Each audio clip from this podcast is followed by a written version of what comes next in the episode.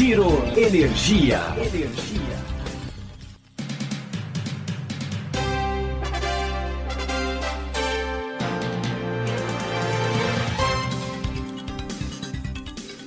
Olá, esse é o Giro Energia, o podcast sobre o setor de energia patrocinado e desenvolvido pela Econ Energia. Eu sou o Roberto Rockman, jornalista que cobre esse setor há duas décadas. Nesse episódio, a gente vai falar sobre certificados de energia renováveis, os IRECs, um segmento que tem crescido com força no Brasil. De janeiro a abril, foram negociados 4 milhões de IRECs no país, o mesmo montante que foi negociado em todo o ano passado. Isso mostra a pujança desse segmento e muitas novidades ainda virão pela frente. Para entender esse mercado e as oportunidades, a gente conversou com dois especialistas sobre o tema. Ouça o que cada um deles tem a dizer.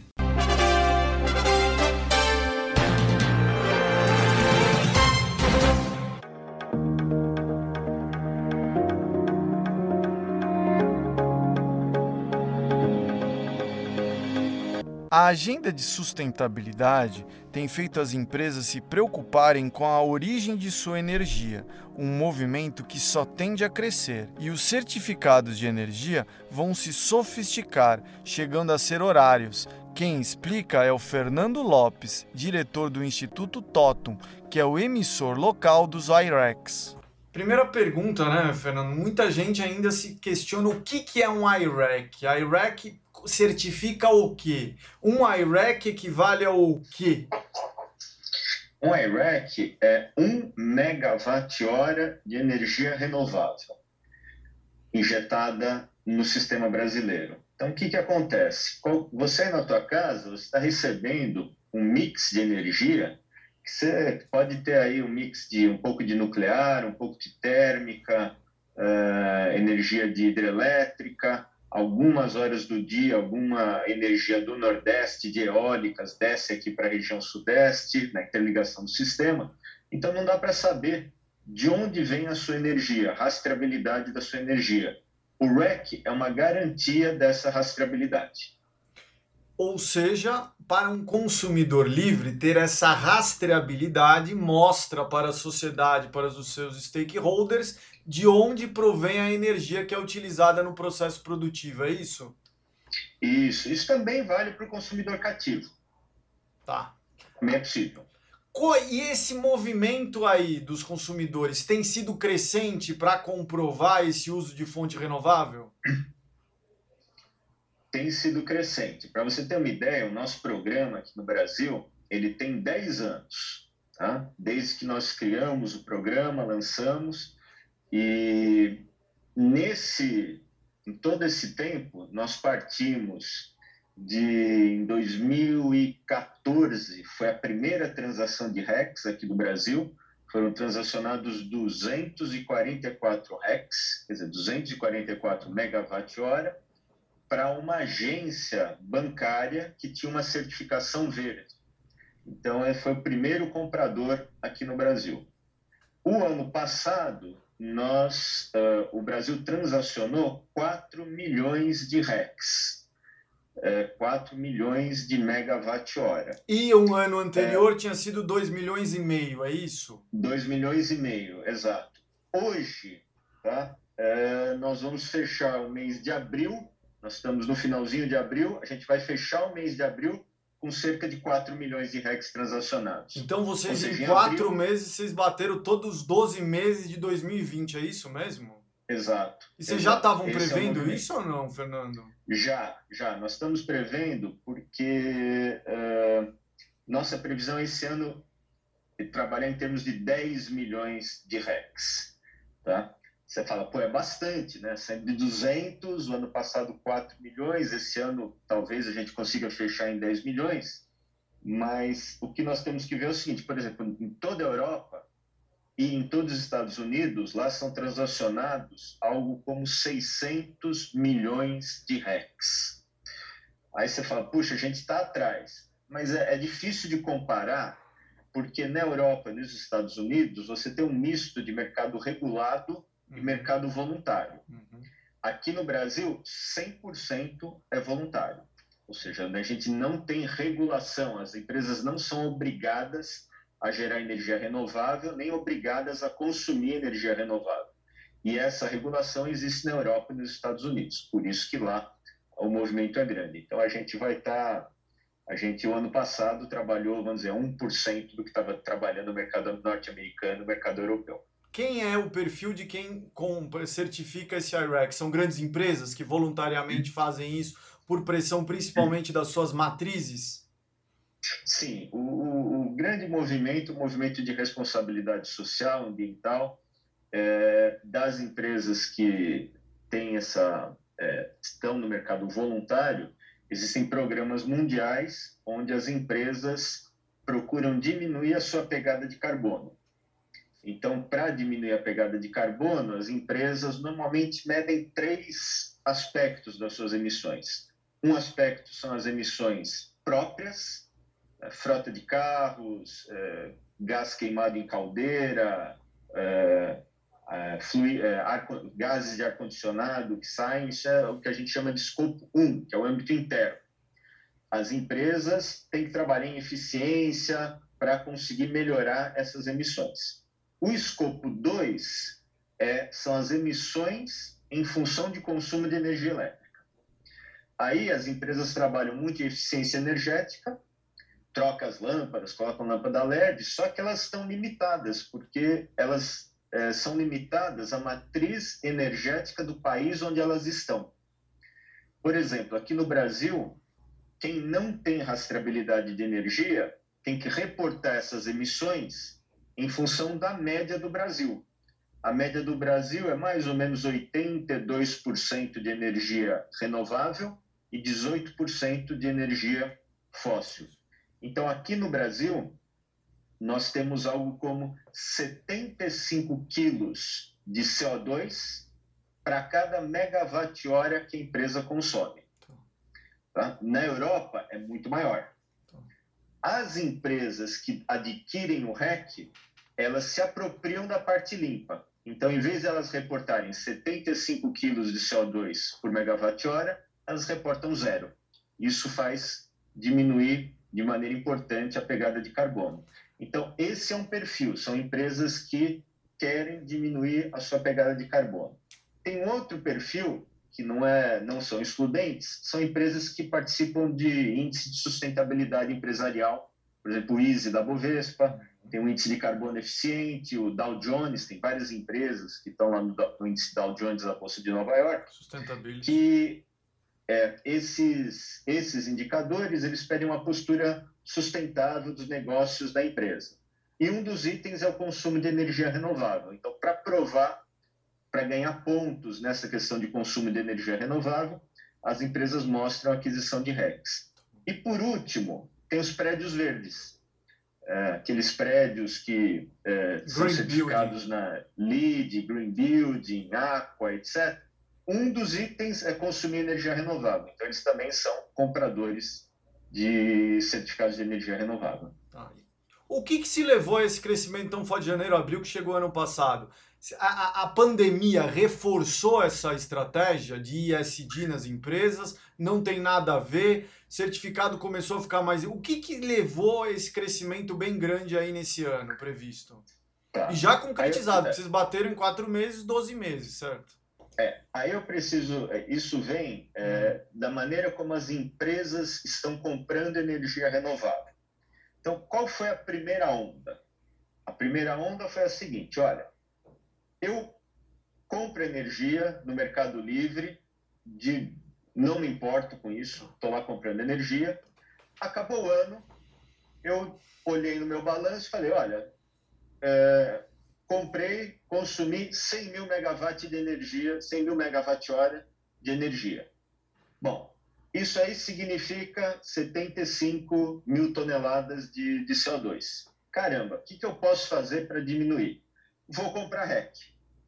Então, as empresas esperam acabar o ano, no comecinho do ano que elas sabem quanto que elas consumiram de energia, elas vão ao mercado comprar o REC. Tá.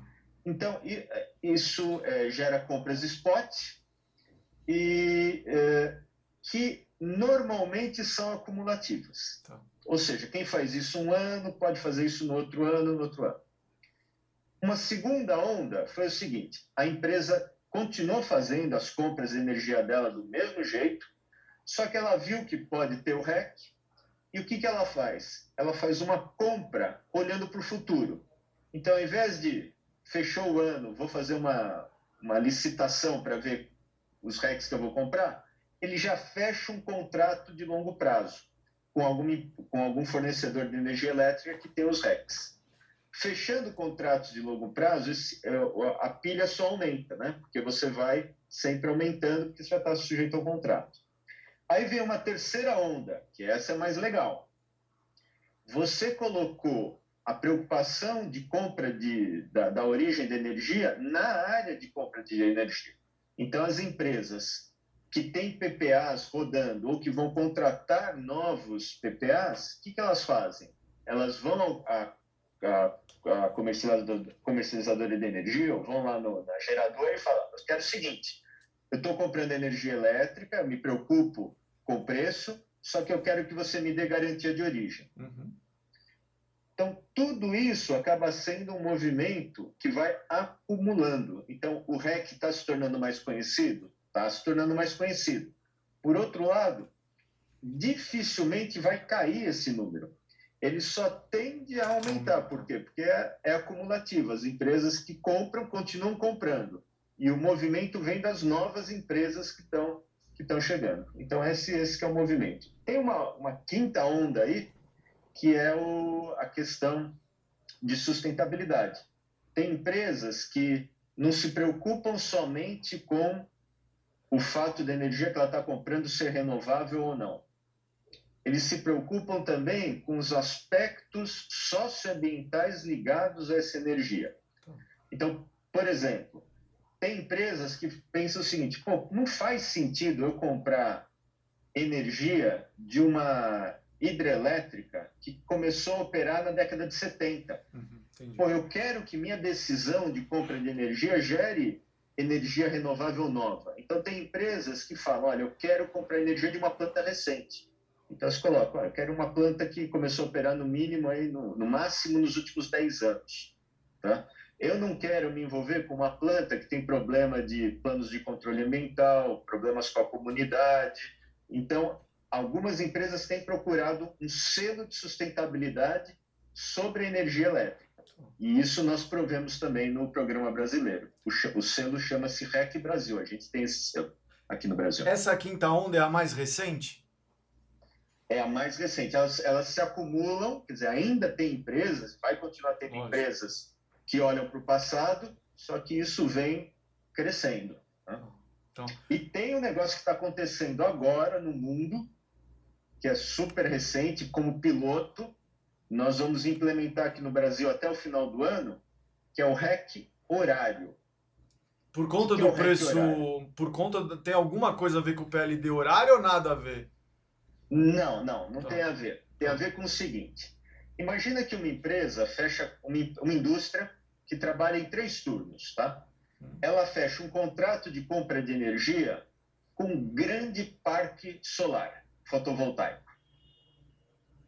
Só que ela trabalha três turnos.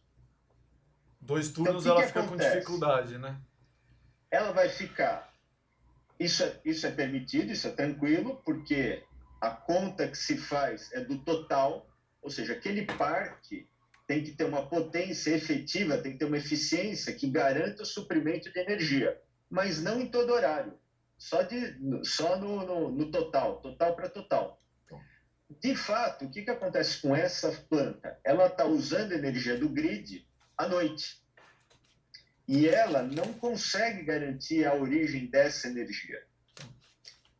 Os instrumentos atuais de REC, como que eles trabalham? Isso no mundo, tá? Uhum. É, fecha o mês, tá? Então, no mês, você consumiu tantos megawatt-hora, você tem que ter tantos RECs equivalente àquele megawatt-hora. Não interessa, não interessa muito o perfil da carga. Uhum. Tá? O que está acontecendo agora no Brasil, no mundo, como piloto, e aqui no Brasil nós vamos ter o piloto até o final do ano, é gerar RECs com uma, granularidade maior. Ao invés do REC ser carimbado com mês, a gente vai carimbar o REC com horário. Então, a empresa vai poder adquirir RECs na curva de consumo igualzinho à curva de geração. Então, por exemplo, esse parque solar, essa central solar que eu te falei dessa indústria, não vai conseguir fornecer todos os RECs. Pode fornecer toda a energia, mas não vai conseguir fornecer todos os RECs. Ele vai ter que buscar num parque eólico, por exemplo, que tem complementaridade, os RECs que ele é, vai precisar à noite, por exemplo. Interessante isso. Mas hein? isso é super recente. Isso aqui é, é tá como piloto nos Estados Unidos. Tá. Já está operando nos Estados Unidos assim? Já está como piloto. O Google foi o primeiro comprador de RECs com, esse, com, com essa granulo, granularidade, granularidade maior. Vocês é. já sabem com quem vocês vão fazer esse piloto aqui no Brasil até o fim do ano? Hum, de comprador, não. Ah. Mas de gerador, sim. Você pode falar quem Porque vai ser o gerador ou não? Ainda não, ainda não posso, mas depois eu te, mas depois eu te conto. Tá. Porque qual, qual que é a ideia? Para isso, hum. a gente precisa ter o nosso sistema, todo o sistema de geração de RECs, é um sistema informatizado. Então, hoje, como que nós fazemos? Nós captamos os dados da CCE. Uhum.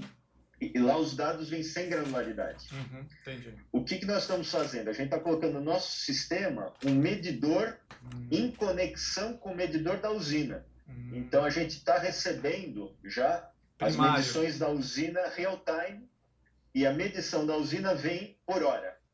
Isso que nos permite entregar um produto REC horário. Tá? Ou seja, a sofisticação do mercado de energia elétrica está chegando também à ponta de vocês, né? Exatamente, a questão do preço horário tem tudo a ver com, a, com isso, né? E tem a ver também com, com a questão de que da como lidar com as intermitências das renováveis, né? Então tem essa questão também que é, assim se fala, puxa, se investe em renovável, mas sempre por trás de uma renovável tem um backup de gás, né? Então o REC horário é uma é uma é um jeito das empresas falar o seguinte: eu não preciso do backup do gás, eu vou me apropriar de energia intermitente gerada em outros horários de acordo com o perfil de carga. Ou identificar se você está usando numa parte do dia uma, uma energia térmica, né? Você começa a ter, na verdade, uma transparência muito maior do uso da energia, né? Sim, sim. E aí tem a questão de GD também, que nós também estamos preparados, é, é possível, nós já geramos RECs de geração distribuída.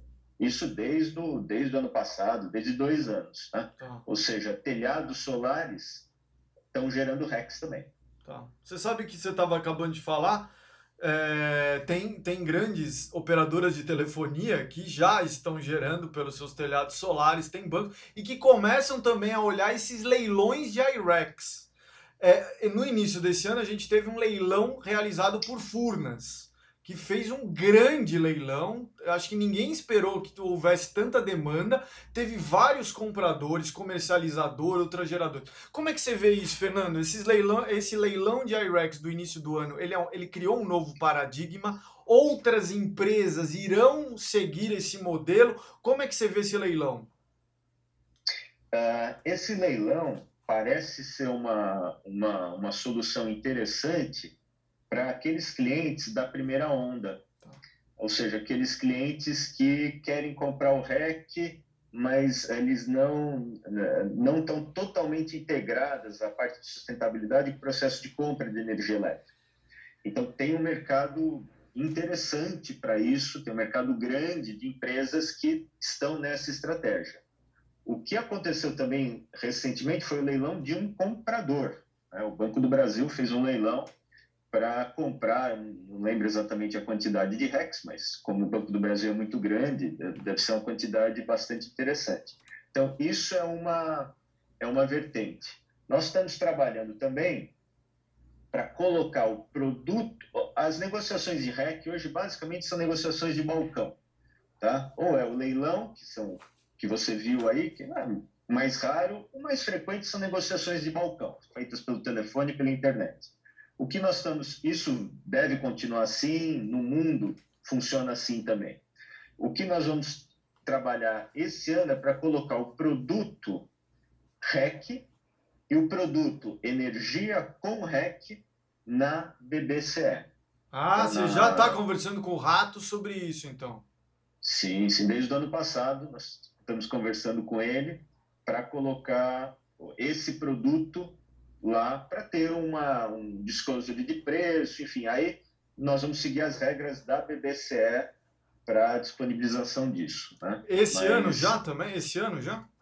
Esse ano, esse ano vai, vai, vamos colocar para rodar. Qual que vai ser o impacto disso para o ouvinte entender? Qual que vai ser esse impacto se vocês listarem esse produto dentro da BBCE, do Balcão Brasileiro de Comercialização de Energia?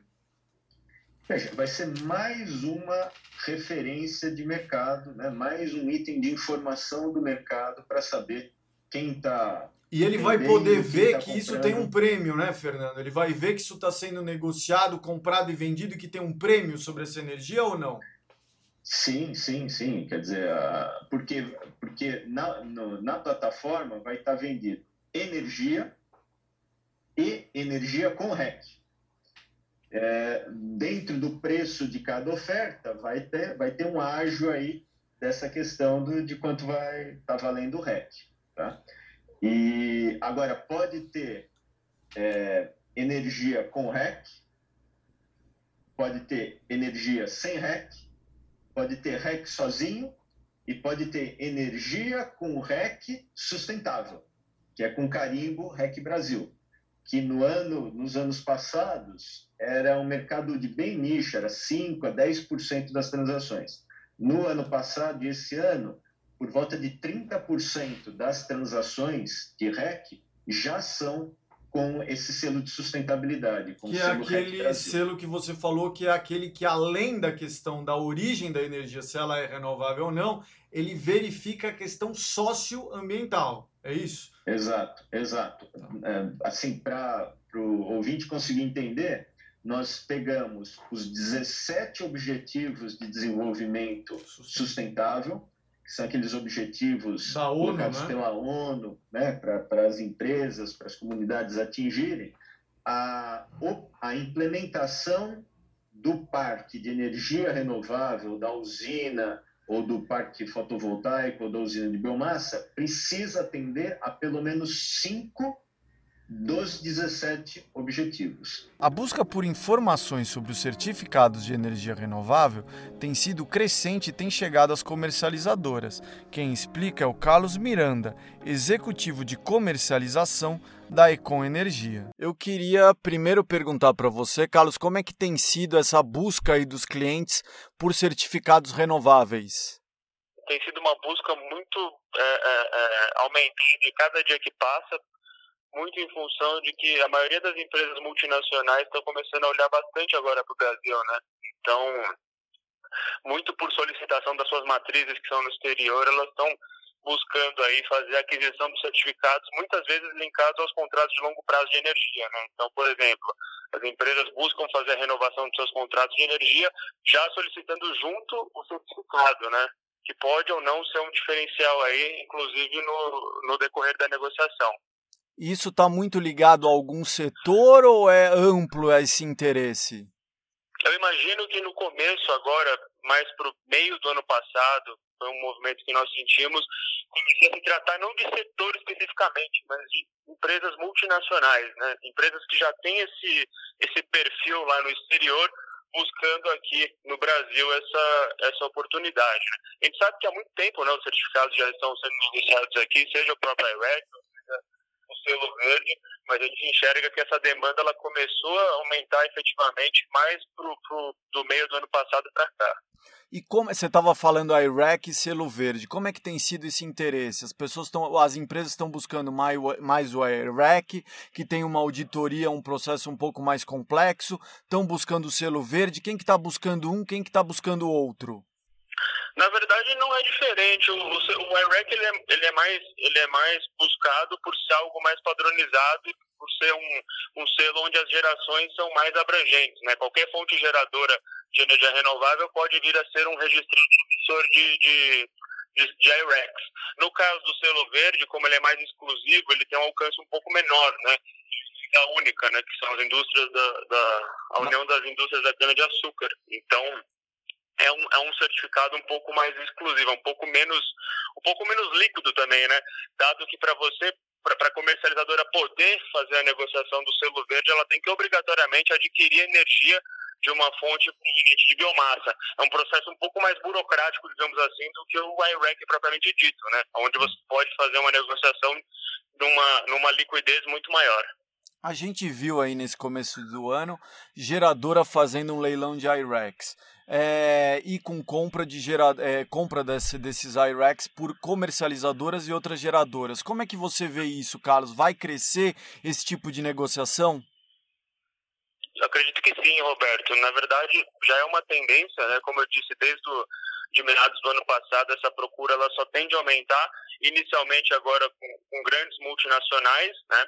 E uma visão que nós temos aqui dentro do, do, da cadeia de consumo é que essas empresas multinacionais elas já possuem muitas regras que vêm lá de fora, inclusive, né? Regras de redução de emissão de poluentes. E, e, muitas, muitas dessas empresas elas até colocam é, é, imposições, digamos assim, com seus fornecedores e seus parceiros de negócios. Então vai ser um movimento natural de outras, de toda essa cadeia de suprimentos começar a buscar essa solução justamente para atender esse mercado aí. E esse interesse crescente de que você, tá, de, que você tem falado, isso motivou vocês na Econ a fazerem algum ajuste? Vocês buscaram é, proporcionar mais informações sobre esses certificados? Como que isso provocou em vocês que é um elo também, que vocês também são um elo dessa cadeia? Excelente pergunta. Logo de cara a gente a gente realiza aí, anualmente a emissão do selo verde, né? Então essa edição agora de 2021, a Econ foi uma das cinco primeiras uma das cinco primeiras empresas a, a, a obter a certificação do selo verde, onde a gente consegue distribuir para nossos clientes é, é, tanto de gestão ou outra, outros clientes consumidores da nossa da nossa comercializadora. E lá no Chile, né, é, é, é, falando a nível, a nível mais global, né, no Chile nós temos a, a usina de Tiltil, né, usina fotovoltaica, usina que inclusive está apta a fazer a própria emissão de IREX lá. Então, nesse sentido, a gente está bem avançado na, na parte dos certificados lá no Chile. E aqui no Brasil, a gente tem sentido bastante aumento nessa demanda. Começamos com o selo verde estamos olhando com muito cuidado agora esse mercado. A gente entende que é um mercado que ele tende a crescer bastante, né? E, e, e que pode ser uma solução, uma das, uma das soluções que, que a Econ fornece para os consumidores, né? Já temos o selo verde e o IREC provavelmente vai ser mais um, um, um produto em nossa prateleira aí para atendê-los, né? No Chile, como eu disse, já é algo mais consolidado, dado que nós temos uma geração lá, né? A gente pode efetivamente ter o, a, a emissão do certificado por, por, nossa própria usina. E aqui no Brasil nós buscamos fazer acordos com, com, com outras usinas e fazer as emissões necessárias para nossos clientes. Bom, pelas entrevistas, a gente pôde ouvir que a busca dos certificados de energia renovável está crescendo com força e provocando uma inflexão no mercado. Trabalha-se em um projeto piloto de RECs horários para ser iniciado até o fim do ano. Empresas estão trabalhando para divulgar o uso de energia renovável na embalagem de seus produtos. Quais reflexos esse crescimento terá sobre a gestão de energia das empresas? O setor elétrico está preparado mesmo para esse futuro sustentável? O que falta? Vale a sua reflexão. Obrigado pela sua audiência. Eu sou Roberto Rockman e esse foi o Giro Energia, o podcast sobre o setor de energia, patrocinado e desenvolvido pela Econ Energia. Até em breve.